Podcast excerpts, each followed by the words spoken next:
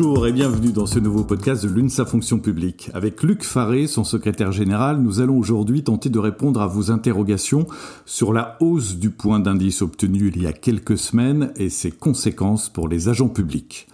Bonjour Luc. Bonjour.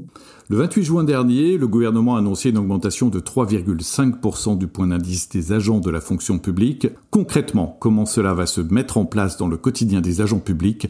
Quel calendrier de mise en place? Le décret portant sur la majoration de la rémunération des agents de l'État, des collectivités territoriales et des établissements publics hospitaliers a été publié le 7 juillet. Il prévoit une hausse de la valeur du point d'indice de 3,5%.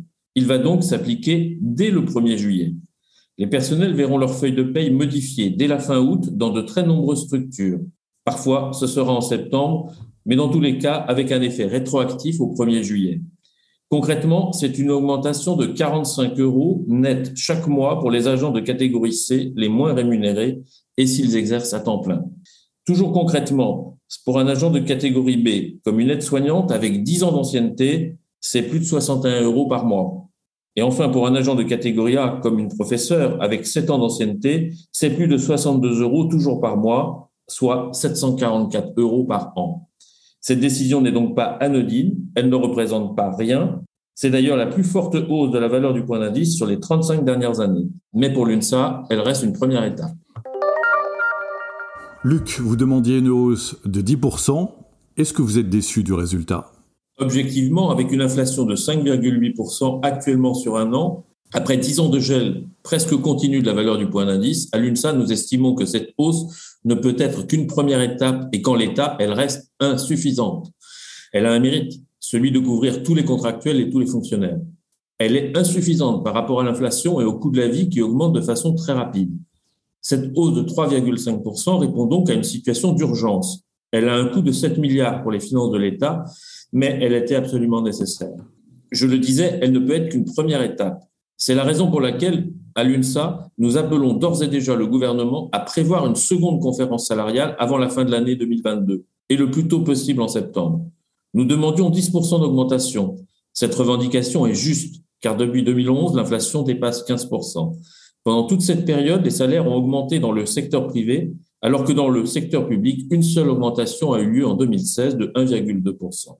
Si nous voulons rendre plus attractifs les métiers de la fonction publique, si nous voulons que les métiers au service des citoyens soient exercés par des personnels qui font le choix de consacrer leur travail à l'intérêt général, il faut donc que nos élus choisissent de payer davantage les agents publics. Il ne suffit pas seulement d'encourager les agents en les applaudissant au balcon, comme nous l'avons fait pour les soignants ou que nous pourrions le faire pour les pompiers. Il faut accepter de rémunérer plus ceux qui assurent le service public. Comment le gouvernement justifie-t-il cette décision? Et vous, qu'en pensez-vous? Le gouvernement a communiqué sur une hausse de 5% des salaires en moyenne. En faisant cela, il additionne la hausse de 3,5% de la valeur du point et 1,5% des hausses des rémunérations liées aux progressions de carrière dans la fonction publique. Il oublie qu'elle ne concerne qu'une partie des agents, qu'elle correspond au fait qu'un agent public titulaire est souvent moins payé après son recrutement qu'un salarié, mais qu'en contrepartie, l'employeur lui assure une progression de son traitement sur la durée. Cette approche fait fi de ce qu'est la fonction publique avec son statut et ses obligations qui doivent permettre d'assurer le service public. J'ai expliqué tout mon désaccord au ministre Stanislas Guérini sur ce point, comme nous lui avons dit que le gouvernement aurait dû revaloriser le point d'indice de façon plus importante. Luc, est-ce que d'autres mesures ont été annoncées? L'UNSA demandait d'autres mesures d'urgence. Elle revendiquait un travail sur les grilles indiciaires des catégories C et B. Nous avons été entendus, mais seulement sur la catégorie B. Les premiers échelons seront améliorés avec une augmentation du nombre de points d'indice et une petite accélération de carrière. Cette mesure concerne 110 000 fonctionnaires et s'appliquera dès le 1er septembre. Nous demandons maintenant une nouvelle négociation sur l'ensemble des grilles de la fonction publique. Le gouvernement y semble prêt. Dans ce contexte, d'une revalorisation insuffisante. Nous demandions le maintien de la JIPA, c'est la garantie individuelle de pouvoir d'achat pour 2022. Et cette mesure concernera 100 000 agents. Une autre de nos propositions a été reprise, mais là encore qu'en partie. Il s'agit du forfait mobilité durable de 200 euros dans la fonction publique, qui sera enfin cumulable avec un forfait de transport en commun. Sur ce point, le bon sens l'a emporté. Mais le montant de ce forfait reste bien en dessous de celui qui est possible de donner dans les entreprises, qui peut aller jusqu'à 600 euros. Enfin, une hausse de l'aide au repas a été obtenue dans le cadre de la restauration collective, avec un élargissement des agents pouvant la percevoir. Ces mesures sont donc utiles, mais elles restent des mesures complémentaires. Le gouvernement est resté seul maître du jeu sans ouvrir de véritables négociations sur la rémunération des agents. C'est franchement dommage. Est-ce que vous pouvez nous dire comment vous envisagez la rentrée de septembre? Pour l'instant, nous demandons aux parlementaires d'aller plus loin que le gouvernement, d'améliorer la hausse du point d'indice et de la porter à un niveau supérieur que 3,5%. Les députés et les sénateurs en ont le pouvoir puisqu'ils votent les lois de financement de notre pays et que la masse salariale des agents publics figure dans la loi. Par ailleurs, nous demandons une nouvelle conférence salariale avant la fin 2022, car cette hausse actuelle ne suffira pas pour couvrir réellement l'inflation, qui devrait approcher 7% selon l'INSEE en fin d'année.